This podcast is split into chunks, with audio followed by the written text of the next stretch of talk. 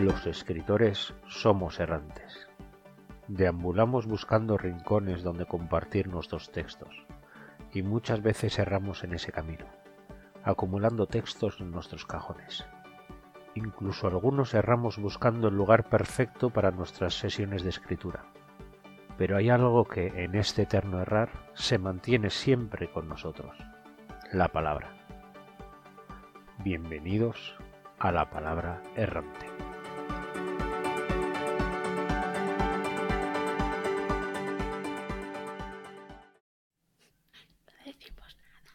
Directo. ¿Ya? Vale. Eh, quería que se me ocurriera algo ingenioso con lo de rayarme, pero, pero no estoy muy segura. Eh, ¿Se sabe ya quién va a moderar hoy? La independentista, la, la vertical del grupo. La vertical. La, sí. la vertical. ¿Lo explicamos para la gente que nos va a oír y no, y no ver? ¿Qué es lo que, Sí, qué es lo que nos ha va- vamos a la explicarlo. A ver, yo creo que también hay que explicar a la gente que nos ve porque no se está entendiendo nada, pero bueno. Sí. Sí, se nos vea o no se nos vea, yo he llegado alegremente con un jersey normalito y me encuentro a toda esta gente vestidos a rayas. Pero que ha sido que casualidad. Ha sido casualidad. O sea, ¿tenéis un grupo paralelo para hablar de estas cosas? Yo no me he enterado. ¿O cómo va? Ha sido el destino. Y, y además todas con rayas horizontales, ¿no? Y, blancas y negras. Y blancas y negras. Y yo no tengo nada, nada de rayas blancas y negras. Así que nada, esto es lo más parecido que tengo. Pues Mi camisa de. Slytherin. Y ya. Y, y bueno, si entramos ya un poquito al turrón, hoy hemos venido a hablar de relatos, ¿vale? Y, bueno, creo que todos hemos oído hablar de relatos. Últimamente, pues están ganando mucha popularidad, al menos en el mundillo editorial independiente, porque al publicar antologías de, de relatos, lo que tenemos es una herramienta muy chula para la gente que no tiene tiempo a lo mejor de leer algo muy grande y además quiere conocer a nuevos autores y autoras. Entonces, en una antología tú te encuentras, pues, por lo menos, yo que sé, 8, 10, 12 eh, autoras o autores nuevos y es una manera, mm, pues, muy interesante de, de descubrir a, gente que te puede gustar mucho y, después, em, pues eso, seguirles la pista si, si te acaba interesando. ¿Pero qué es un relato? Eh, Yo me he puesto a buscar porque cosas técnicas no sé, yo soy de ciencias, y he leído que el término, el término relato proviene del vocablo latino relatus. Tatiana, corrígeme si me equivoco.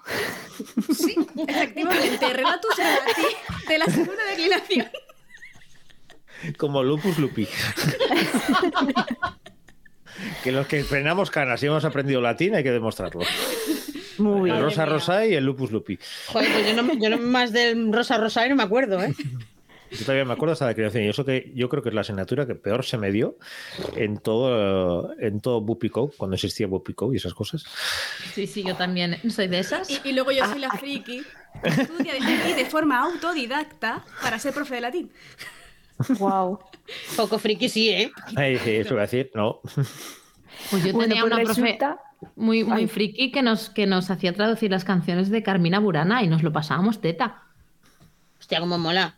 Sí, sí, sí, eso sí que era motivador. Ya te digo. Pues sí. chan, chan, chan, chan. Molaría hacer lo mismo, pero taberna, traduciendo. cuando sumus, titu, titu, titu, tumus. Ya hemos empezado a derivar. Sí, ya está, vale. Van a empezar Sigue, ya los Laura, por clips. favor. No, ya se, puede, ya se puede hacer el primer clip del programa, ¿vale? pista, pista para quien lo quiera saber. Eh, prosigamos. Eh, nada, que el relatus este también es el término con el cual se de- denomina a los cuentos, que yo no sé la diferencia que hay entre relato y cuento. Por aquí lo que dice es que los cuentos son más largos que los relatos. Hmm. Yo no lo sé. Si hay alguien sabio en, en el chat, por favor, que nos ilumine con su, con su inteligencia, porque yo ahí no, no sé si se refiere a una diferencia entre cuento popular, tradición oral, etc., o relato es la parte escrita. Eh, ilumínenme, por favor, yo estoy aquí para aprender. Y, nada, lo que hacen los relatos, al parecer, es seleccionar los momentos más interesantes de una historia tener menos descripciones y así conseguir más impacto con menos palabras y detalle, que es lo que es meterte en una novela. Eh, entonces, un buen relato sería, digamos, aquel que logra mm, mantener la atención del lector de inicio a fin, porque al final es algo breve, como pierdas atención en una cosa breve, algo mal tienes que estar haciendo. Que a mí me parece muy difícil, pero bueno, aún así me parece muy difícil. Entonces, pregunta del millón, para la gente que nos gusta escribir mucho. ¿Qué extensión de palabras tiene un relato? Pues poca. Para mí, muy poca. Aquí Para hemos venido a hablar con cosa, tecnicismos. Para mí, muy poca. Entonces, eh, es un poco irónico que esté yo moderando este capítulo, dado lo que he enseñado. Me gustan los tochacos, me gusta escribir tochacos, y estoy aquí hablando de escribir poco. O sea, escribir breve, no poco, que eso es diferente. Pero hay que salir de la Eh. zona de confort, Laura. Mm. Correcto. Lo he hecho y fracasado en el intento. Entonces, yo creo que aquí cada uno tiene su opinión sobre cuál es el número de palabras que debería tener un relato. En un sitio yo he visto que los relatos largos tienen 500 palabras o más. Yo ahí es que no veo cómo, cómo se puede hacer algo. Luego ya te dice relatos cortos, menos de 250 palabras. Digo, es que me suenan los mocos y tardo menos que leer en esto. Y luego el microrelato que son menos de 80 palabras. Ahí sí que me peta la cabeza. La gente que hace los mi microrelatos que caben en un tuit, en un tuit de los de antes, Mm. tela. Tela. Aquí, en el podcast, aquí en el podcast, eh, tuvimos invitado a, a David Generoso en el capítulo que hicimos sobre edición y así, y tiene unos libros de microrelatos que son brutales. Tiene de relatos y uno del de Caperucita que es de microrelatos y es brutal. O sea, es Además, lo bueno que tiene esos microrelatos es que lo lees, es como un tweet, lo que dices tú, como una especie de tweet, pero te cuenta una historia. En ese tweet, además, te lo corta de una manera y, y dices, quiero más. Y, y vas uno tras otro, es una gozada. Que luego os preguntaré un poquillo una cosa relacionada con eso. Y lo que he visto también en inglés es que creo que tienen una separación distinta de esta y que se acerca más al concepto que yo tenía, que no sé si es eh, porque nos venga de- del inglés o porque yo vivo en mi parra y, y tal. Entonces- primero, segundo. Sí. Lo que yo he visto es que la novela que ponen ellos con dos L's, que creo que es la, lo que yo le pongo novela corta, está entre 17.500 y 40.000 palabras, que eso me parece, pues, pues bueno, una cosita muy corta. Eh, luego está la novelete, que es, yo es lo que veo un relato largo, que son de unas 7.500 a las 17.500 palabras que eso, pues todavía más cortito, y el relato que tiene menos de, de 7.500 palabras, que sí que es más o menos lo que vemos eh, en las convocatorias de concursos, que se suele pedir eso entre Sí. unas 2.000, 5.000 o 7.000 palabras para, para un relato. Entonces, pues esta clasificación a mí me, me cuadraba. Pero luego yo había visto ya una clase, voy a hacer spoiler, esto tiene que ver con las clases online de Brandon Sanderson, aquí patrocinando. Sanderson, patrocíname tú a mí. Eh, regálame tus libros. Eh, Mándame los firmados, por favor. eh, por favor. Eh, entonces, claro, a lo mejor la extensión con números te puede dejar un poco frío. Entonces, yo voy a las fuentes de sabiduría y es que, claro, Sanderson también es un señor sabio. Él sabe que no sabe escribir cosas cortas. No, sí, O sea- no, no disimula, no. Can, can relate. Eh, ¿Te sientes entra- identificada, Laura? me falta identificarme con sus dineros. todo llegará, todo llegará. Entonces, él también es una persona muy sabia y como no sabe escribir relatos, hay una clase en la que invita a Mary Robinette para que dé una clase de, de relatos. Y ella precisamente empieza la clase diciendo, Brandon me ha invitado a dar esta clase porque él es bueno en muchas cosas que no son los relatos. Porque sus relatos en realidad son novelas de 200 páginas. Así que, bueno. Y hay que dar eso. Y dice, no, esto. pues, pues, Pero pues, claro, teniendo en cuenta que sus novelas, novelas que se- tienen 600, Como poco. 200 es... Pues eso, se lo sacan un par de tardes. Sí. Entonces, em, bueno, eh, Mary lo que define para los relatos eh, lo hace en términos de sensación para el lector, no en, en palabras o en, en temas comerciales de, de cómo clasificarlo, que eso ya lo hemos mencionado. Y ella lo que dice es que un relato es mandarle al lector un puñetazo con un sentimiento muy concreto, que es una experiencia muy específica y no una inmersión en una novela. Y hace un símil que a mí me parece súper curioso eh, entre la diferencia de relato y novela, viendo las Olimpiadas. O sea, tienes la experiencia de que te ves cómo llega la antorcha, cómo se la van pasando, la ceremonia de inauguración, eh, ves los previos, ves la final, ves las entrevistas a los medallistas, ves la ceremonia de clausura, has visto las Olimpiadas. Pero luego puede ser que venga un compañero, un amigo, alguien y te diga, ostras, mira este ejercicio de gimnasia que es que es la hostia. Y tú lo ves y dices, ¡guau! Las Olimpiadas. Eso es un relato. Ajá. Entonces haces ese símil y digo, Es bueno. ya. ostras. Mm. Oye, pues Está muy bien. Está muy bien traído. Y, y luego ya se pasa un poco a, a términos técnicos para hacer la comparativa de que en realidad un relato y una novela, da igual la extensión que tengan, tienen siempre los mismos elementos y habla de, del coeficiente MICE, M-I-C-E, en ratón, en castellano, que pues te sirve un poco para hacerte la idea de la extensión que va a tener el texto que tú vas a, estar trabajando, según los cuatro elementos que, metas en la novela mm, y estas cositas. En plan de, pues según cuál sea el medio, mm, en las respuestas que hay que encontrar, eh, las tramas de personajes que haya, los eventos que, que se dan y que hay que llegar a un final para ello. Bueno, es una charla súper interesante. Eh, luego, pon- cuando acabe de soltar mi chapa y estéis contestando, pondré el, el link en el chat para que la gente que, lo, que nos está viendo en directo en el Twitch lo pueda tener. Y también lo pondremos en la entrada eh, que va adjunta al audio del podcast, no preocuparse. En serio, es una clase súper recomendable si sois unos manazas en temas relatos como yo. Está súper bien y además eh, Mary pone un ejercicio que se puede ir haciendo mientras ves la charla, que es para hacer un relato.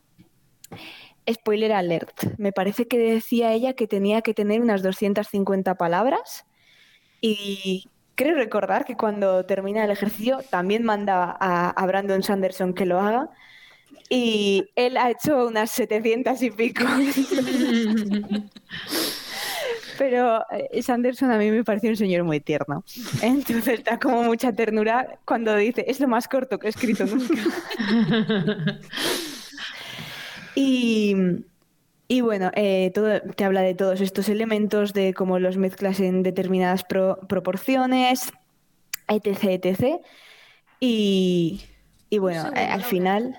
Dime. Una raid de Adela Brack con cinco participantes. ¡Oh, qué gracioso, amigo! Bienvenidos, bienvenidos.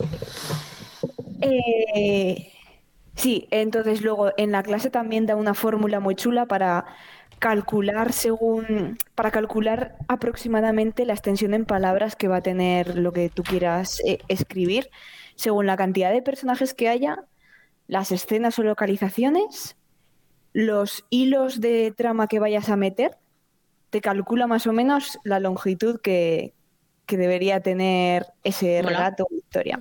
Entonces, ya lo he dicho, yo soy de ciencias, a mí las fórmulas me dan como mucha satisfacción. es como la gente que te empieza a cocinar y, ah, echas un poco de eso. ¿Me puedes decir exactamente cuántos gramos, al gramo. por favor? Entonces, eh, esto es mi, mi introducción chafardera, me quería hacer un poco la moderna profesional. Y ahora vengo a preguntar. Y, mm, y vengo a, preguntar cositas como, ¿os habéis codeado con los relatos o sois de, de extensión larga? Y aquí luego os dejo contestar como queráis, pero voy a empezar por Rebeca, que tiene cosas que contar. Sí. A ver, yo tengo que confesar que he pecado, he pecado de relato, he pecado. Pero he pecado involuntariamente un poco, porque eh, estoy en el, en el Patreon de Alicia Pérez Gil y ella, eh, una de las actividades que se hacen es que todas las semanas eh, hay una quedada para escribir, ella propone un disparador y tienes 45 minutos para escribir lo que te salga. Y bueno, de esas sesiones salió una antología que se ha publicado ahora el, en Halloween, el día 31 salió. Y que hay, hay uno de, de- de esos relatos es mío, eh, es Bruja, que son 3.500 palabras, tampoco es pequeñito, pequeñito, pero lo que otra de las actividades que, que plantea Alicia es al- una vez al mes plantea un tema y tienes que escribir un relato de máximo 500 palabras. Con su inicio, su nudo, su- sus personajes definidos, su- ¿sabes? Eso es una putada. Porque podar, tú escribes, ¿no? Y escribes tu historia ahí, se te va la pinza, no sé qué. Y luego podar eso hasta que te quedan 500 palabras, incluido el título, es para cortarse así las venas. Me están doliendo los deditos de contenerlos. Sí. Pero te digo una cosa, cuando te sale, te sientes así de grande, ¿eh? es oh, una satisfacción por el deber cumplido que... Sí, sí. Y ya. Y ya, Tati.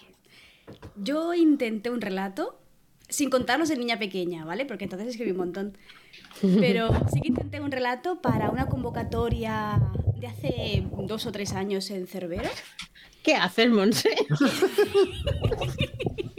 Estoy tirando la paradita.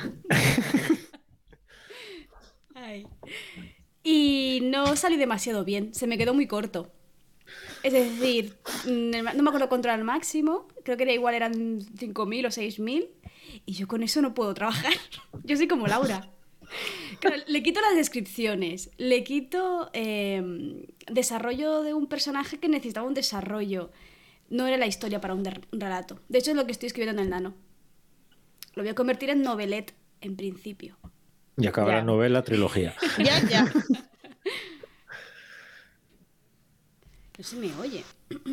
Sí. Aritz, Sí, se te oye. Sí, se te oye. Ah, pues sí, Ah, dicen que ¿tú has, bajito.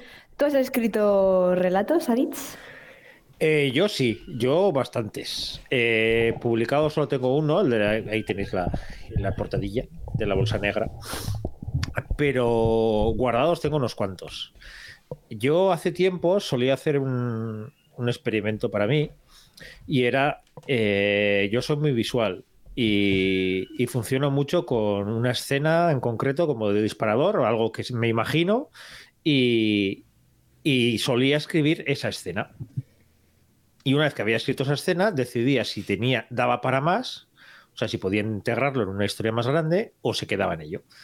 O directamente se desechaba, pero una idea que quería plasmar en. ¡Con en mucha marcha! Entonces, eh, así pues llenaba bastante. Entre otras cosas, ya os dije una que algún día tengo que sacarlo, que era el de los bebés vampiros, que es, Es verdad. que es muy divertido, un poco sádico, pero bueno, eh, pero muy realista. y entonces, eh, pues empecé así. Luego muchas veces me pasaba lo mismo que le ha pasado a Tatiana, que empezaba a escribir un relato y decía, ya, pero es que, ¿y qué pasó antes? Y claro, aquí no puedo dejar las cosas, eh, ¿qué pasa después? Y, y voy tirando, tirando, tirando. Y, y al final, pues se convertía pues, en una noveleta, o una idea para una novela, o media novela que tengo por ahí todavía en el cajón, o lo que sea.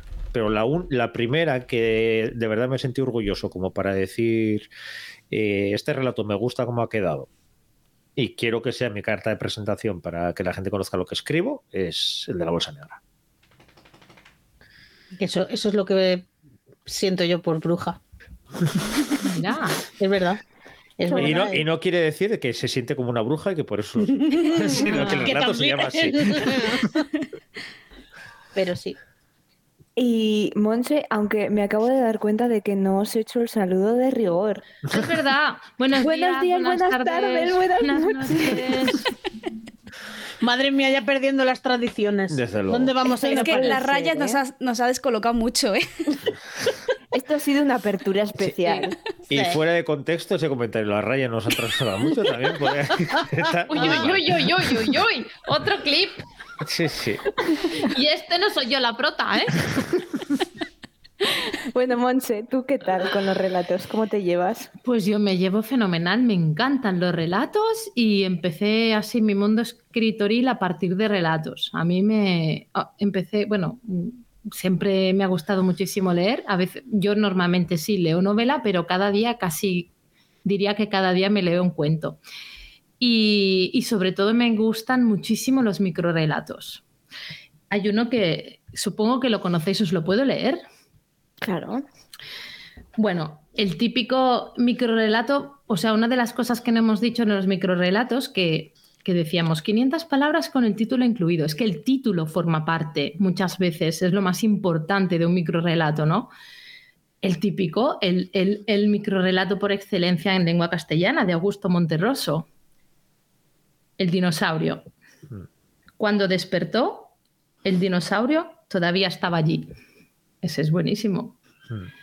Y uno que me hizo también cuando mm, empecé así a escribir, mm, sobre todo, bueno, em, sobre todo empecé con los, con los microrelatos, los microcuentos. El de la última cena. La última cena. Este es de Ángel García Galeano. El conde me ha invitado a su castillo. Naturalmente, yo llevaré la bebida. Este es buenísimo. y nada, me, me gustó. O sea, yo como, como, como relación con los cuentos y tal, pues sí, me gustan muchísimo los cuentos. Cuanto más, cuanto más cortos, mejor. Y yo, como carta de presentación así de cuentos, tengo este que autopublique. Yo no se ve, no se ve porque está como borroso.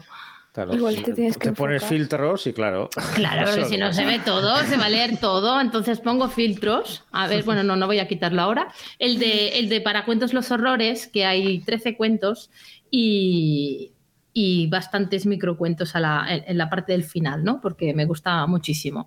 Y creo que esto del cuento es un ejercicio, vaya, que a mí me gusta muchísimo porque yo soy más, en los cuentos soy mucho más de brújula, ¿no? Y, y- y miro hacia dónde me lleva.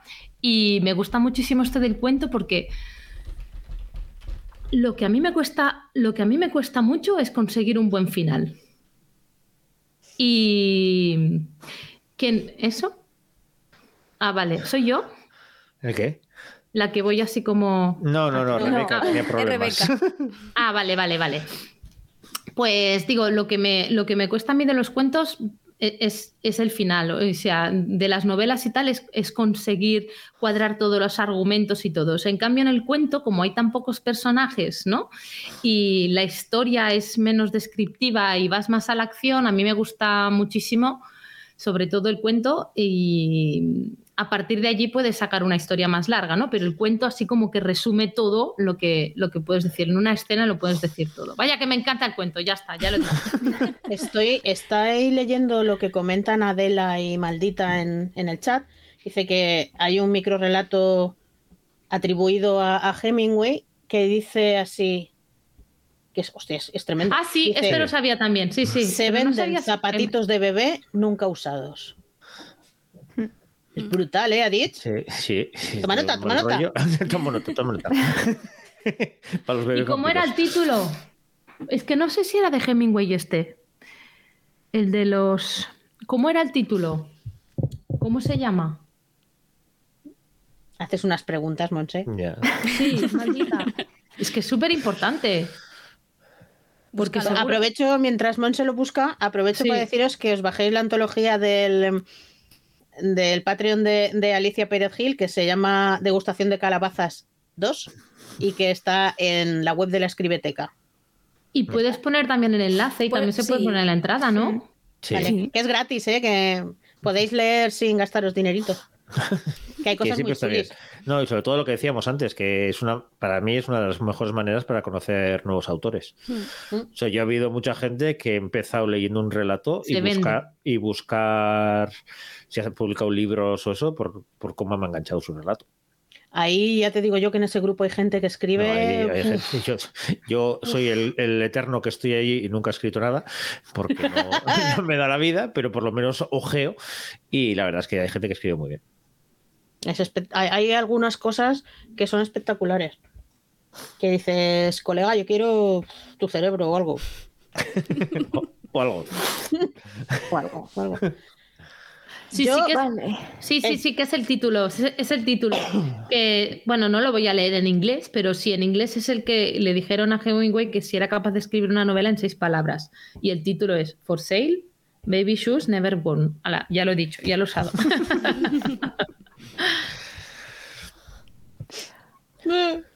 Pues a visto me parece muy difícil. ¿Qué quieres que te diga? No, no, no me sale lo corto ya la experiencia que tuve con, con el Mira, la relato de... de, poner maldita. Gracias, maldita. la experiencia que tuve con el relato de Katana es que ahora son dos novelas, o sea que Se te va de las manos. Ligeramente. Ese es el relato que tienes en la antología de Katana. sí. Dos Esos son novelas. los samugais. No samugáis. Pues tengo, pues, los- pues empezaré leyendo eso. Eh, escribí lo que pasó antes de- del relato y ahora estoy con lo que pasa después del relato. Pues Porque- yo te, te digo una cosa, Laura. Es un ejercicio que hasta que no te lo planteas y te pones en serio porque dices, tengo que hacerlo, es un ejercicio que mola mucho, ¿eh? Sí, sí, sí. Reducir, cosa- recortar las cosas hasta la esencia y buscar la, Sí.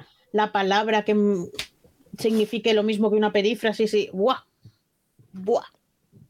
Pero es que a mí me gustan mucho las ramas. Eso de podar. No. Eso de podar lo llevo muy mal. Es verdad, Adela Braque es una experta. Dice, yo tengo mucha práctica en los micros porque llevo siete años escribiendo uno al mes en mis cinco líneas. Sí. Es verdad, ella tiene el Sí, reto de las cinco líneas. Wow.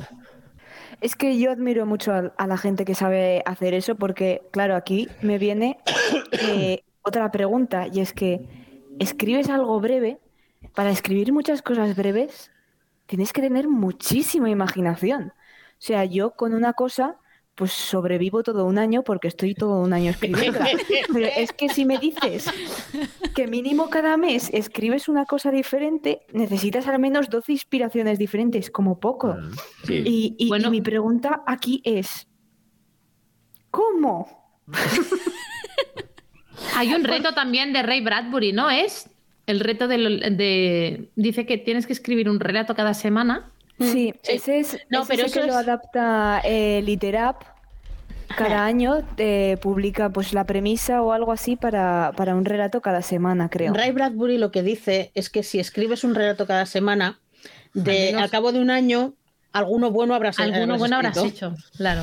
Porque has escrito 53 relatos. Por eso, Algo vas- bueno tienes que haber escrito Algo tiene por que salir. estadística, claro. Claro.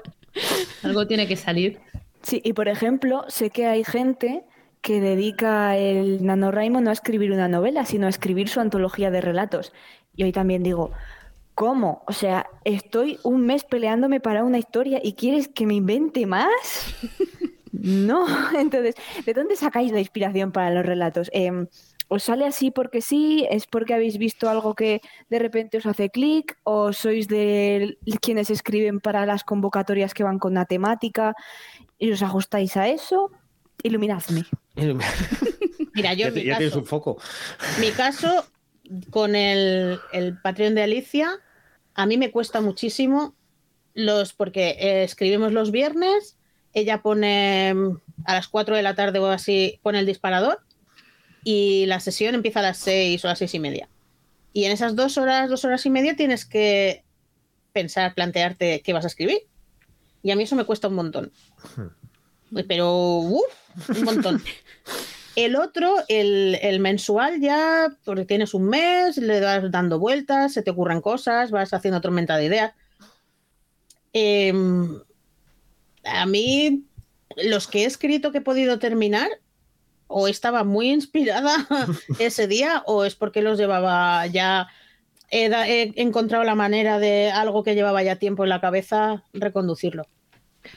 Mira, antes Anuba, es que me- se, se- se me ha ido todo, no, no os he oído, pero Anuba estaba diciendo, ¿conocéis los relatos en cadena? Los de la cadena SER cada lunes dan la frase inicial de un relato, que es la última frase del relato ganador de la semana anterior, Ah. y a partir de la frase tienes que escribir un relato en 100 palabras, Ostras, sin contar mola. el título, y mola muchísimo. Yo he participado mil veces, nunca he ganado, pero me lo he pasado muy bien. Y a partir de allí a veces te salen cosas, o sea, para presentarlo tienes que poner bueno, solo máximo 100 palabras, pero es que a veces se te, va, se te va de las manos y consigues hacer otra cosa. Luego cambias la fase del principio y te sale un cuento. Mola mucho. Yo, por ejemplo, eh, mi manera de escribir relatos es un poco curiosa, o la que estoy uti- utilizando ahora. Eh, yo voy a seguir con mi, como siempre me dicen que estoy con mi hype de- de- del mundo que estoy creando, que luego nunca aparece nada por ahora, pero Queremos verlo, ¿eh? sí, eh, una de las cosas que tengo es que es un mundo donde todas las mitologías están conectadas y todas viven en nuestro día a día. Pues claro, eh, los mitos son unos maravillosos relatos para mí. O sea, coges cualquier mito y es un relato fantástico porque tienes eh, de amor, de terror, de fantasía, de todo, todo lo que te puedas imaginar te lo puedes encontrar en- muchas veces en la mitología. Y yo lo que suelo hacer es, mientras me estoy documentando y estoy preparando ese mundo y pensando en personajes y cosas que se pueden interconectar, es eh, pues leer distintos mitos de un solo personaje o de varios personajes que al final en la mitología hay, person- hay personajes que son muy parecidos en distintas mitologías. Y lo que suelo hacer es cojo una figura y creo yo un propio mito basado en todo eso lo que, de lo que he leído que pueda encajar en mi mundo. Entonces es una manera de crear una especie de una mitología propia dentro de una mitología general.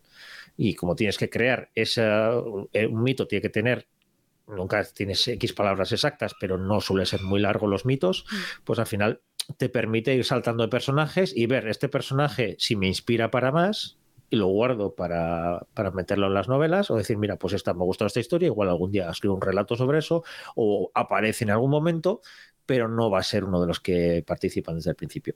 De hecho, es algo que yo quería hacer sobre los dioses y los héroes de uno de mis universos, pero lo mismo, dije, es que esto me da para novela. claro, es que eso es lo que he hecho yo. Yo, en la novela que anda pululando por ahí, a ver si se publica y si no, autopublicaré, precisamente va de eso. O sea, es eh, mitología metida en una fantasía urbana en el norte de España. Entonces, claro, hay mitología vasca, mitología asturiana, también hay mitología más general eh, de- la Atlántida. Y, y qué es lo que hago? Es adapto esas pequeñas mitologías a la historia.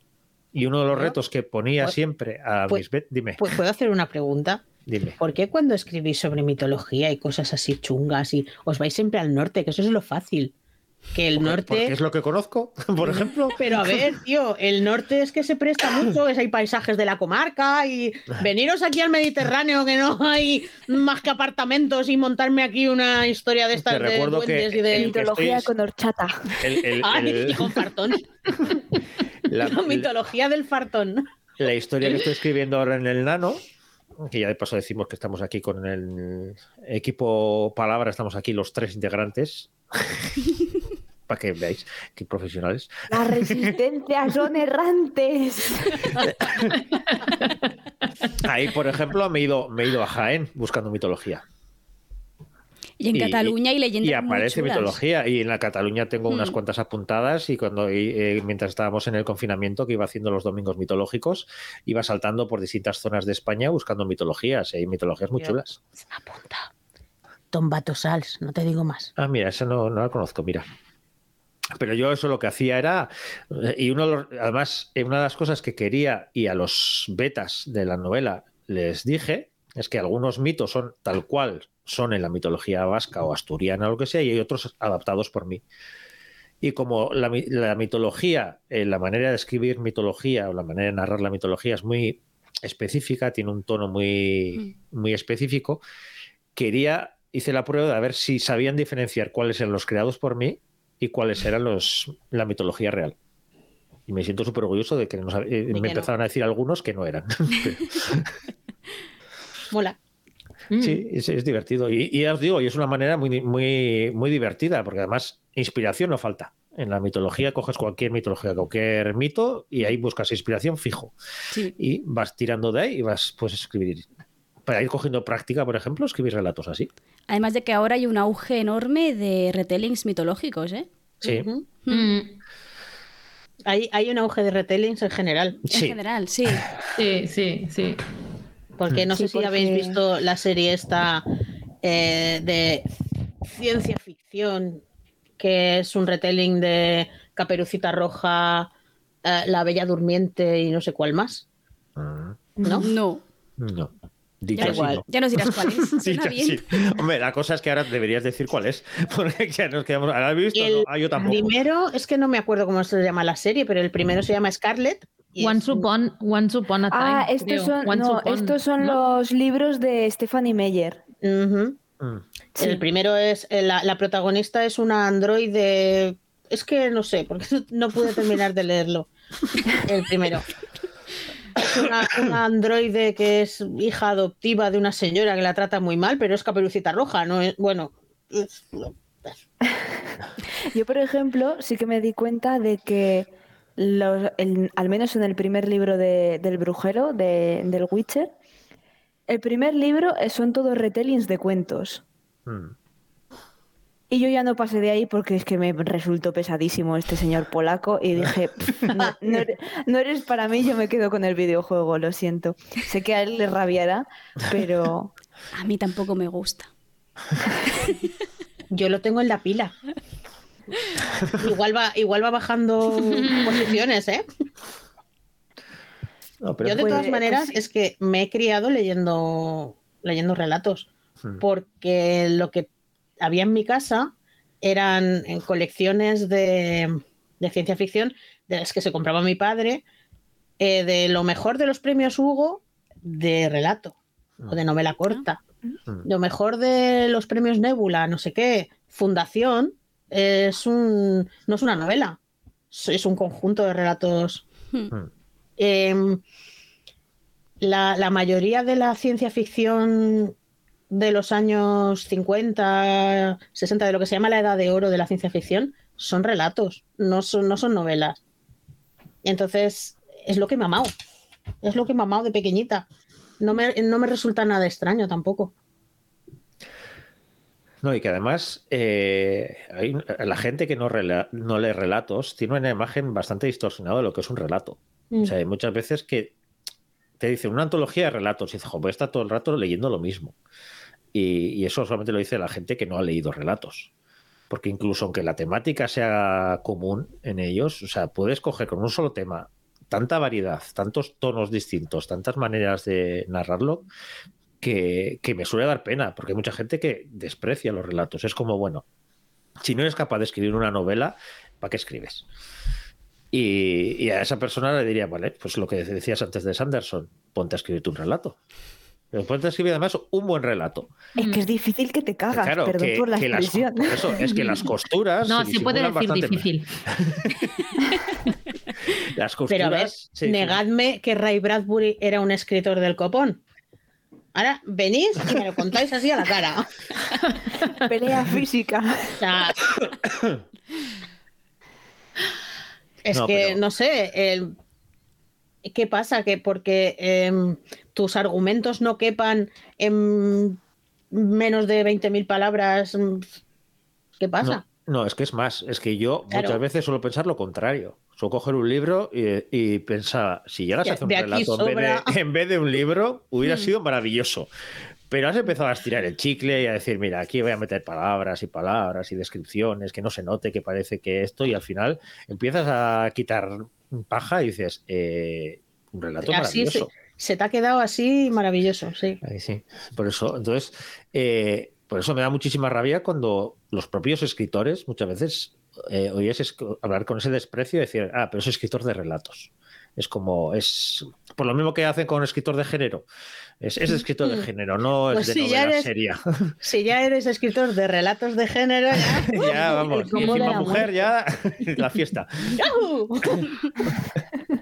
Pero sí, pero yo a toda esa gente sí le animaría y sobre todo para decirle, eh, coge este tipo de relatos, coge esta antología, coge este relato en concreto, coge y discúteme que es una maravillosa literatura. Hmm. Y si algún día llegas al nivel que ha conseguido esa persona con ese libro, o con ese relato, o con esa antología, hablamos. Yo, por ejemplo, hablando desde la experiencia de que no había leído tampoco demasiado relato hasta que me metí un poquillo en el mundo de litera Twitter y esto vi las convocatorias de las editoriales precisamente pues para dar visibilidad a autores que a lo mejor no son demasiado conocidos, Mm. que no se les va a dar la oportunidad con una novela, pero con un buen relato en, en su convocatoria, pues sí, y salen y son muy chulos. Y eso, hablando desde la experiencia de que eh, sí, agoto chacos, pero milagrosamente me cogieron de relatos. No, no se sabe cómo. Agoté toda mi suerte del mundo en eso. Eh, por ejemplo, yo he participado en la antología Samurai, que lo hemos dicho, de Freya, y Freya además tiene la primera que fue la vikinga. La vikinga Que es una también. gozada. La vikinga es maravillosa, o sea, es que la celta me falta por leerla, pero es que tienes de todos los géneros con esa misma temática. Tienes fantasía, tienes ciencia ficción, tienes terror, tienes humor, tienes romántica, es que tienes de todo. Es curioso, Y- ¿eh? Lo que dan los cerebros que con el mismo tema a veces te plantean una situación súper concreta Mm. y, ahí ¡buah! te salen historias Mm. súper diferentes. Claro, por ejemplo, yo ahí dije, va, pues samuráis espaciales. Eso, eso mola. No sé si lo hará alguien más. Y, y Aroa, que luego somos compañeras en la antología de, de, de mentes eh, brillantes y oscuras, la de los científicos locos, eh, pues ella también hizo ciencia ficción. También no es el mismo, exactamente el mismo rollo, pero es ciencia ficción, eh, es, samuráis espaciales. Y digo, oh, qué guay, Oye, qué conexión tan mística. Si, si Star Wars hizo los polis espaciales, o sea, ya después de eso. Claro, y, y eso también, con la temática de científicos locos, te salen una- unos movidotes que te cagas las bragas. ¡Hala! ¡Otra! Pero es que es verdad, te, te dicen un científico loco y se te plantea desde la típica historia de ciencia ficción del tío con los pelos así hasta un hechicero nigromante, que al final es un científico y está como una puta cabra. Sí. Nigromantes me parece que no había ninguno en la antología, pero luego tienes pues a una doctora que lo que hace es capturar a un vampiro. Pues mira, Hmm. Eh, tienes a mis estudiantes de doctorado picadas que la lían parda. Eh, había uno muy chulo, pero ese no puedo decir nada. El último me parece que era el de Miguel. A mí es el que más me gustó porque en tan pocas páginas ya desde el principio te va dejando las miguitas, como que no las notas y llegas al final y es como... Mm, es que en el, en "Wonderful, el ¿cómo lo has relato eso, hecho?". en el relato eso se nota muchísimo más, porque Sí. está todo mucho más condensado y cuando encuentras uno que te peta la cabeza, Sí. Sí, pero además lo bueno que tienen los relatos es que no solamente, porque parece que siempre tiene que ser un relato con un último giro que impresione, siempre tiene que ser un relato, pero hay relatos que no tienen ese giro mm, y son maravillosos. Hay relatos en los que la propia narrativa son maravillosas, o el juego de palabras que utiliza, o... Claro, eh, yo creo que una de las cosas que más me gustan de los relatos es que te permite jugar mucho más, porque en una novela, si, si utilizas ese mismo juego, ya sería muy repetitivo y cansaría. Pero el sí, poder puede condensarlo ser más menos- experimental claro, también. la manera Sí. de narrar, el ser más onírico, no preocuparte tanto el y qué pasará después. Claro, ¿cómo encajo esto dentro de una historia de 500, palabras, de 500 páginas? Eh, aquí es, no, yo quiero contar esto, quiero contar este relato y va a acabar así y ya está. No, no tengo por qué preocuparme, vale, luego cómo sigo la historia o antes qué ha pasado. Sino, no, mi, mi relato es esto y quiero jugar así con este relato. Por ejemplo, me estoy acordando ahora, no sé si habéis leído, eh, La segunda muerte del padre de, de Cristina Me. Jurado. me suena. No. no. Mira, No. eh, yo creo que es de los relatos que más te destroza la vida. En serio. O sea, Es yo, que tenéis unas aficiones. o sea, ya sabéis que me gusta esto de fustigarme y estas cosas. ya. Pero es un, es un relato, además, eh, conociéndolo la historia que hay detrás de ese relato, y así todavía es más, más heavy. Pero me acuerdo que eh, hablando con Cristina, eh, me decía, conociendo también que ella me conoce a mí, eh, te aviso que te va a tocar. la, historia te va a tocar. Y ya me imaginaba por qué lo decía. Y es brutal. Es un relato brutal. Y es, o sea, desde la primera a última página. Es, es, es una cosa, además es un viaje mental muy, muy heavy. Y, y lo bueno que tienes es, es que, si, aunque no conozcas la historia que hay detrás de ese, relato, eh, te atrapa tanto y te remueve tanto por dentro que hay muchas cosas, muchas veces que lo que me gusta de relatos es eso, que notas que hay algo ahí, notas que igual puede ser una vivencia esa persona, puede ser algo que le pasó y que lo ha plasmado de esa manera en un relato. Eh, notas que hay algo que es especial. Y notar ese algo especial en una novela, a mí al menos me suele costar bastante más. Porque sí, te puede gustar mucho la idea, te puede gustar, pero el, acabar desde el principio a final, no poder soltar el, el relato sin respirar y acabar diciendo eh, que acabo de leer. Y, empezar otra vez a leerlo desde el principio poder decir, a ver, eh, no, no, tengo que volver a empezar. Y el mismo día de leer dos o tres veces el mismo relato, yo creo que es algo que solamente pueden tener los relatos. Sí. Procedo a hacer la morición. Un relato como este de, de Aritz que os haya marcado mucho. Ah, a mí los de Yo Robot. Y en general. Seguramente el que más. eh, es que no me acuerdo ahora cómo se llama.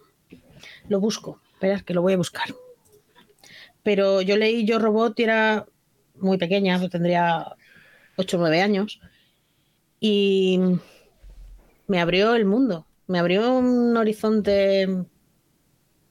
Yo me di cuenta entonces que, porque claro, yo hasta entonces pues leía lo típico que leen los niños, o leían en los 80, los niños de esa edad. Leía Puck, leía los Hollister, los gemelos, los cinco. Pero cuando le mangué a mi padre de la estantería a Yo Robot, descubrí que se podía viajar a otros planetas. Que es Uop, se ha quedado media Ay, frase. lo hemos perdido. hola. Ahora, ahora sí. Ahora, que eso, que se, se podía con- colonizar otro mundo. Y eso para un niño es un bombazo, ¿eh? Hmm. Y hay uno en particular, bueno, seguir hablando que lo, voy, lo busco. Vale, eh, siguiente, Tati. Yo es que no leo casi relatos. O sea, realmente lo más corto, como a mí. sí, lo más corto que leo son novelets. Sí que compro las antologías, pero no las tengo leídas. O sea que Sí, sí, sí, yo lo siento. Me quiero leer los vuestros, pero no, no es un género que me llame tanto como una novela, pero tengo que dar una oportunidad. Mira, eh, bueno, eh, Monse, a ver. Bueno, yo más que nada empecé, o sea, empecé a, leer relatos y así. Los que más recuerdo son los relatos de Pere Caldés. Uno que se llamaba, ese me marcó muchísimo, que inva- invasión sutil, ¿no? Invasión sutil, ¿no? De, de dos que estaban, o sea, la cotidianidad de las acciones que te encontrabas, que ven las cosas como cosas que normalmente suceden, pero como te lo contaba ese señor, lo veías como una cosa. Yo eh, hablaba de la invasión sutil, ¿no? Y, y era, era un señor que estaba hablando con otro y, y veía un japonés y dice, uy, nos están, nos están invadiendo los japoneses, pero no digas nada. O sea, era muy divertido porque visto así parece, incluso parece racista, ¿vale? Pero no lo es. Es como que te hace pensar en muchas cosas. Y yo recuerdo que leía estos cuentos de Pera Caldés, luego ya, ya te digo, empecé luego con Kim Munzo, y esto de la cotidianidad, de encontrar historias en lo más normal, ¿no? Luego ya los, los de los negros y tal, después también me gusta mucho, ¿no? Pero esto de, de encontrar historias en la cotidianidad y narrarlas como, como hechos extraordinarios, eso me, me gustaba muchísimo. Mm. Aprovecho para preguntarte, Monse, ¿cuál va a ser la siguiente colección que vas a traer? ¿Al final lo dijiste? No, no lo dije. Creo que Emilia Parlo, Pardo Bazán. Ah, Ah, buena opción.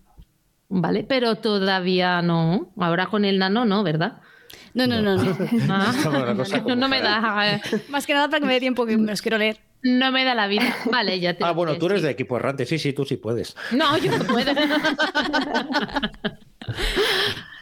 Yo quería recomendar, aparte del de algo que no es, sigue siendo un toque oscuro, pero no tanto como la segunda muerte del padre, eh, la lotería de Shirley Jackson. En su momento yo os lo traje aquí también. Y Es un sí. relato que es una gozada. Y además es un relato que se puede encontrar bastante fácil. Eh, yo justo el de la bolsa negra lo quise hacer como un homenaje a, a ese relato porque me impactó mucho el cómo ambienta todo para luego el, el final que te deja doblado. Y, y todo lo que puedes meter de carga simbólica y así en un relato. Entonces, sí, y no es un relato complejo, vamos a decir, ni de estructura, ni de forma, ni de lenguaje, ni nada. Yo creo que es un relato que a, una- las personas, a ver, es también de la época que es y así, pero yo creo que es algo que, que puede funcionar muy bien y que si alguien se quiere animar a leer un relato de cuando no está acostumbrado a lo que sea, yo creo que es un momento para empezar. Ya lo he encontrado. El relato es Evidencia y es eh, sobre robots humanoides. Te plantea, eh, ¿sabes? Bueno, Asimov construye su universo de- sobre los robots sobre las tres leyes de la robótica. Hmm. La primera dice que eh, un robot no puede dañar a un ser humano eh, ni por su inacción permitir que un humano sufra daños. Entonces, en evidencia hay un- una persona, un señor, a la que se le acusa de ser un robot humanoide y tiene que demostrar que es humano. Hostia. Y yo ahí lo dejo leerlo, que está en Yo Robot y mola. Qué curioso. En el chat, Adela nos recomienda, dice, a mí me impactó mucho Objetos Frágiles, colección de relatos de Neil Gaiman. Neil Gaiman es Mira, y un hablamos el crack otro día también. también. Hmm. Lo tengo pendiente y también tengo, tengo muy pendiente las antologías de relatos de, creo que era Ken Liu, porque no he leído nada de ciencia ficción china y tengo Ostras. muchas, muchas Pues- ganas. A mí con el problema de los tres cuerpos me petó la cabeza y ese lo tengo también en la lista. Hmm. Pues que el problema de los tres es una manera completamente diferente de pensar. Es, Sí. oh, Sí. Mm. vas leyendo y dices, Eso sí, luego no ves la película. No, no, no, no, no, no, no. La Tierra Errante, no, no, no, no, no. no, no, no, no, no, no, no. No, no, no, La no, peli, no, no, no, No, no. no, no, no. no. Basureros espaciales, sí. La Tierra errante, no. Sí, sí, sí. No, no, no, no. Eh, me encanta el concepto de basureros espaciales. Sí. Y está muy, y está muy bien la peli, ¿eh? Sí. Esa está muy bien, pero la otra, madre No, de Dios. no, no, que me acuerdo, otra, madre de. Dios. Yo, yo desde- de estas cosas, además yo soy un poco masoca y digo, a ver, en algún momento tiene que mejorar. Que, que tiene un nombre, este hombre que, que, a ver, no puede ser. Pues sí, no, no. Es que mira, de este hombre también es. eh, hay peli, o sea, se ha sacado peli de un relato corto. Muy bien.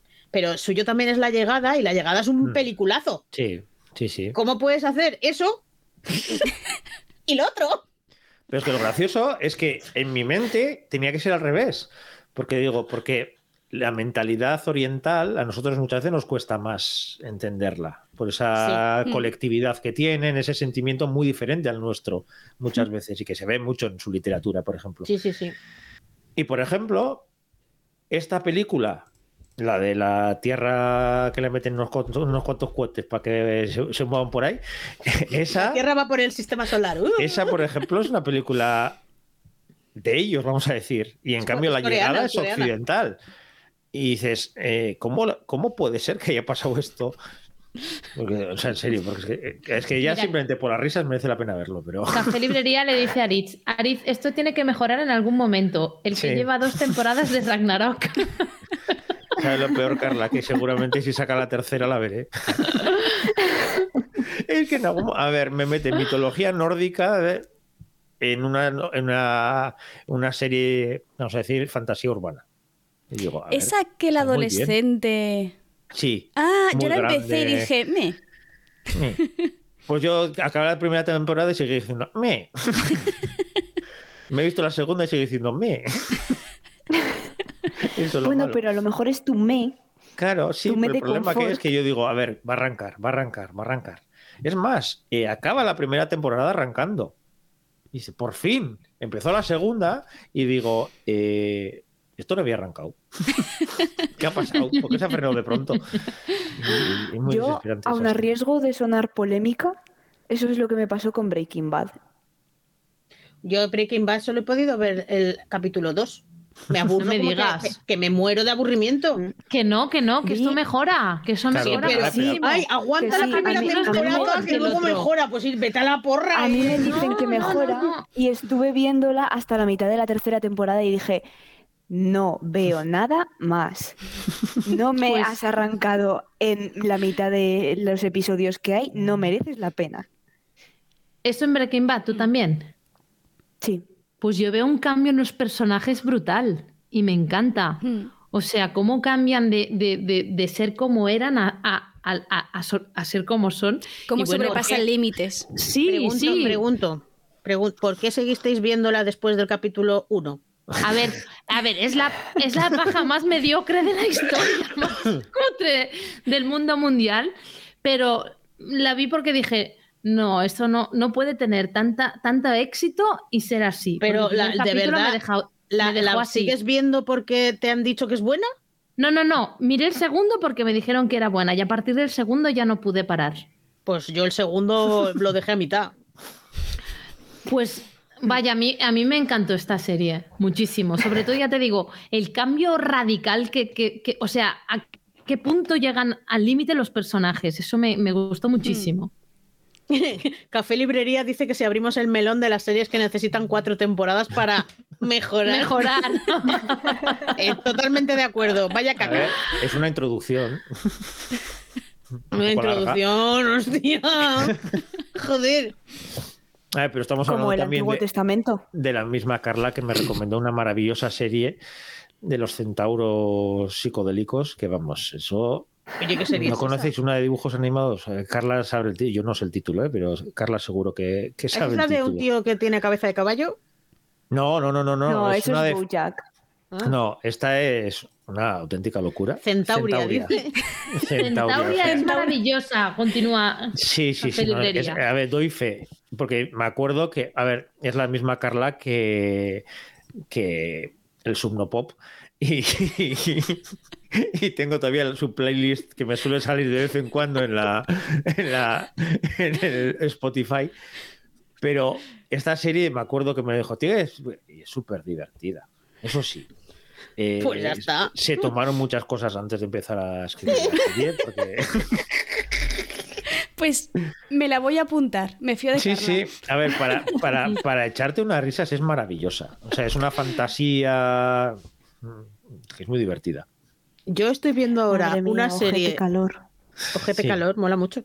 Sí, Yo sí. estoy viendo ahora una serie que está en Netflix, pero es originalmente de la MTV. Que no sé por qué no la vi en su momento, porque tiene 10 años la primera temporada, que es Teen Wolf, que lo estoy flipando mucho. Ah, Teen Wolf.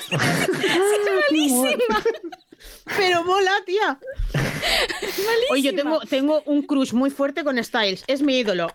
Oye, Mira, yo tenía a mis, a mis alumnos tenemos que hablar de series serie. un día, ¿no? Sí, Sí. Sí, Porque es que se nos está yendo de las manos hoy. Pero buenas o malas. en general, en Bueno. general. En general. En general, sí. Sí. Bueno, eh, si se nos está yendo de las manos, voy a reconducir y, Venga. Eso, modera, y hacer modera. la conclusión, ¿vale? Que, mm, ¿Por qué estamos hablando de relatos? Redoble de tambores, no tenemos efectos de sonido. Eh, pues porque el lunes nos reunimos para hablar del veredicto de la convocatoria y ya nos hemos puesto en contacto con los seleccionados. Con los Mirad el correo por si lo tenéis alguno en spam, por Sí. favor. sí, por favor. Miradlo, Con estamos a la espera de, de recibir noticias y así eh, pues lo haremos público a ver si podemos esta semana porque tenemos muchas ganas de contaros cosas. Y, y nada, que estamos súper agradecidas de- del apoyo que nos habéis demostrado con la convocatoria porque nos ha encantado recibir los relatos y, y leerlos. Y a ver, estábamos un poco asustadas de no- mm, quedarnos cuatro gatos Sí. y no tener participación. Entonces, la verdad es que hemos tenido un ratete para leer y, y ha Hay que estado decir muy que la guay. gente se ha aspirado en el último momento. También. Sí. Yo estaba asustadísima pensando, no van a llegar ni seis participantes. ¿Hay, Pero alguna último que- día. hay alguna alguna participación que entró ahí rasando, ¿sabes? Ahí Sí, sí, yo creo que directamente no mandó el email, sino que fue corriendo al servidor. no se tardaba un poco más. que no llego, que no llego, que no llego. Pero bueno, es que ahí está la, la chispa, está en el límite. No, pero yo estoy muy contenta. A ver, habéis participado muchas más de lo que yo pensaba. Sí, sí. Mm. Y, y cosas muy diferentes y muy chulas. Hmm. Sí, Lo, lo que decíamos, ¿no? Teníamos solo unas bases, no o sea, la, la base que decía palabra errante y nos ha salido, mm, bueno, de todo, de todo. De y de muchos géneros distintos. Sí, sí, Sí, sí, eso sí. mola, mola es muy, muchísimo. muy curioso, muy curioso. Eh, Sí, porque creo que en la selección nos va a salir además mezcladito. Claro. Pues sí, Sí. sí, sí. Además que yo creo que es la gracia que tiene una antología de relatos, a no ser que quieras una antología temática, pero incluso las temáticas también, cada uno van por su por su camino, lo que decíamos antes, la antología vikinga que, que iba por todos lados. Pues exactamente lo mismo, pero en este caso, como además queríamos justo eso, que fuera más libre, metiendo eso solamente la palabra y errante y, el límite de palabras, yo creo que daba pie a eso, que cada uno escribiera lo que se sintiera cómodo. Sí. Lo que pasa que para, para que nosotras nos pongamos de acuerdo en una temática, Ah, que aquí cada una tira para un lado. Sí, pero, pero bueno, ten- hemos tenido un sistema de valoración, como siempre, Muy científico. correcto, ¿eh? Sí, Todo sí. muy. ahora en serio, Sí. en serio fuera de coñas, es verdad que teníamos unos criterios y una- unas cosas que aquí parece que como. ¡eh! No, no. Serio, Y que ¿eh? conste que Eso esta sí. vez el Excel no lo he hecho yo. No, No, lo ha hecho Rebeca. Pero oye, el, pod- el poder de los Excels. Sí. los verdad. maravillosos. Sí, sí. es que Excel has de power. A mí me da mucha paz hacer Excels. No sé si a alguien más le pasa, pero bueno. A mí no. A mí me da tanta a- paz como quemar el ordenador, pero bueno. Espera un momento que esto se merece el aquí, donde aquí. Ábrete sésamo. Ah, al procrastinatorio. Al procrastinatorio. Pero no se oye. Sí, se Vosotros oye, habrás no, quitado pero el en sonido. el directo sí. Ah, vale. Vale. No habrás silenciado el, el- el canal. No, lo tengo que con- el- Para que no se oiga aquí. Que la gente del chat me confirme que se oiga, pero yo lo estoy, yo lo oigo. Pues si tú lo has oído. Entonces ya. no, pues por aquí se no que no he oído oído nada. nada. Vale, igual será que no tienes activado para, tienes solamente para oírlo tú y no para que se oiga en, Puede ser. en general. Sí. Y que, y que estaba. Pues que estaba- mejor, que así no se me oiga. Que estaba quitado. Estaba quitado. Bueno, en cualquier caso, Excel es una manera Oh, fantástica y por maravillosa favor. de despejar la mente cuando tienes un atasco. Al procrastinatorio. A- de avalancha de, ciencia. sonido, estáos quietos. Venga, Ahora sí, vale, estaba quitado. Estaba quitado, vale, era ya para está. probar. Oh, por favor. La gente del podcast, ¿vale? A lo largo del, del- del programa habrá ido escuchando audios muy random, ¿vale? Mientras nosotros hablábamos. Eso es verdad. Claro, por eso lo he quitado, por eso lo he quitado antes, pensando para que no moleste a la gente del podcast. No sé. Así que si- si, escucháis, si escucháis ruido random, es que la gente canjea puntos para escucharnos a nosotras decir chorradas. Eh, Canjea sí. Que palabras. es el motivo por el que la gente viene aquí. Vale, Tatiana, aparte, eh, que decir que Tampoco decir cosas random tampoco suele ser algo raro, no solamente será por los puntos. O sea, Oírnos decir chorradas tampoco, ¿sabes? es, es seña de identidad, así que Se, se puede confundir la frase normal que estemos diciendo con la de los audios. Sí, que sí. Ay, señor. Vamos a Pues ponernos nada. serios, va. Sí, vamos a ponernos serios y hacer la despedida, que esto es la misión de Monse. Monse, te paso el micrófono. No, no, que luego meto la pata y me hacen clips y sale por todas partes. Maravilloso, ¿eh? Me lo tengo, cada vez que me pasa, o sea, cada vez, cada día digo, me lo tengo que preparar, me lo tengo que preparar y al final no me lo preparo y me salen cosas que no tienen que salir. Y Pero si a ti, a ti te salen muy espontáneas. Bueno, Habría que decir, Sí. eso sí, que desvelaremos la antología cuando. El 17. El 17 en Twitch, ¿verdad? Sí. Sí, Que saldrá Sí. el siguiente miércoles, martes. Es más, intentaremos, por lo menos, aunque sean audios o veremos cómo, para que, que alguien pueda explicar pues, eh, su relato, de cara a que la gente conozca un poquitito y se, y se anime a, a descargarlo cuando, cuando lo pongamos. Sobre repetimos, todo, revisad el correo, revisad el correo. La carpeta de spam es importante. Mm, mm. Miradla, por favor. Y gracias.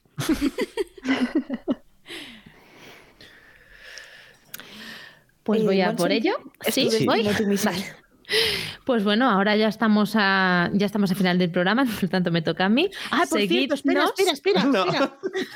Espera. Ay, que quiero decir una cosa. Eh, Le saludo a mi padre y a mi madre. No. Eh, quiero decir que, es- bueno, eh, espero que todo el mundo que nos esté viendo y o oyendo sepa lo del reto Un libro en 90 días, eh, aquí el enfrentamiento encarnizado entre palabras y errantes. He de decir que hoy, antes de empezar el programa, eh, palabras íbamos superando a las Sí. errantes en... em, Bueno, estoy tampoco hace falta entrar en detalle, ¿vale? Entonces, espera, Sí, sí, espera, sí, ¿cómo hay que no? fardar, ¿Cómo hay que no? fardar. De hecho, hemos escrito ya una novela, ¿no? Todos los, pa- todos los palabras. Sí. Sí. Los palabras Pues hemos sí. Ganado el nano. hemos pasado ya. eh, Bueno. estábamos 47.883 palabras errantes a 50.613 palabras palabra. Mira la hora, a ver.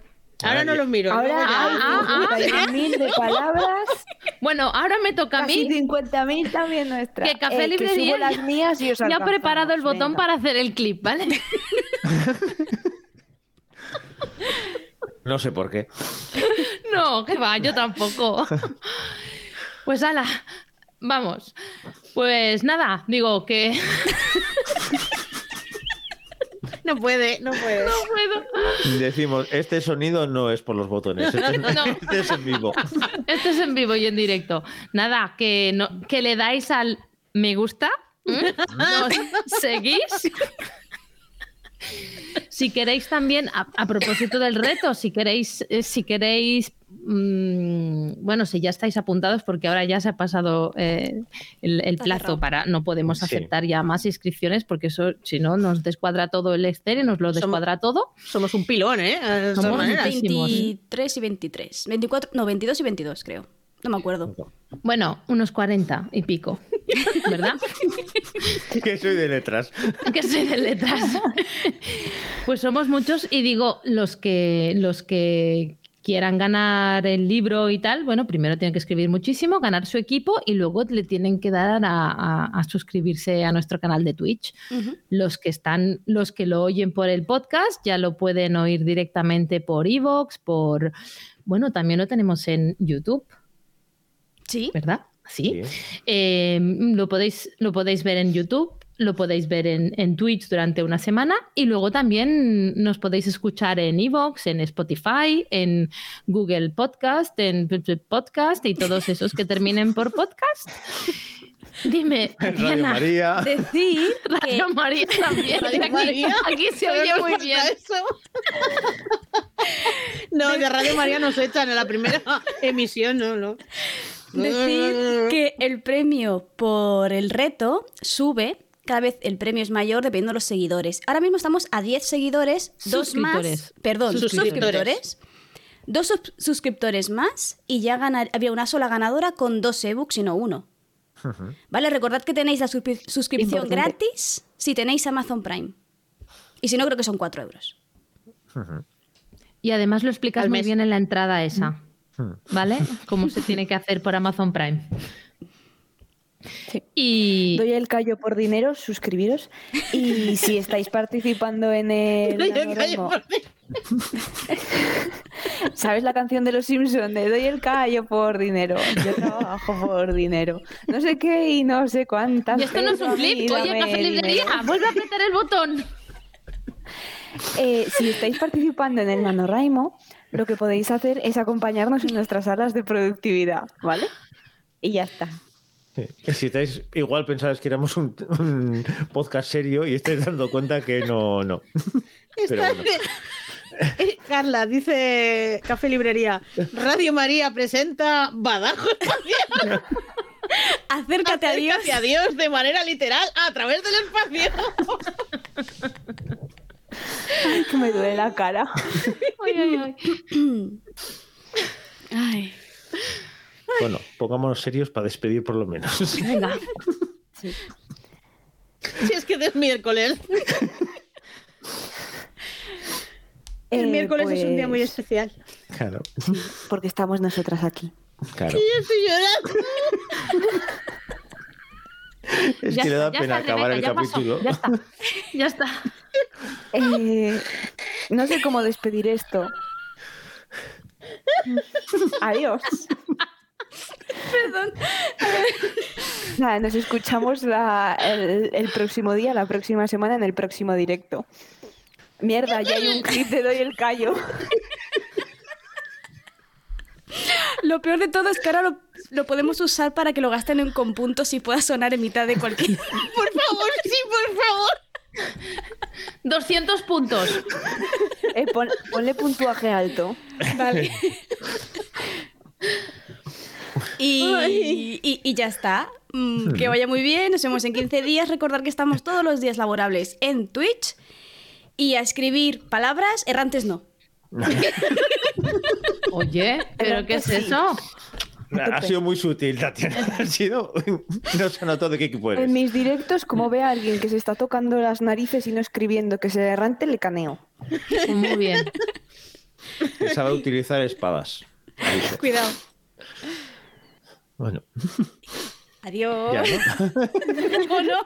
¿no? Vámonos, antes de que la liemos más.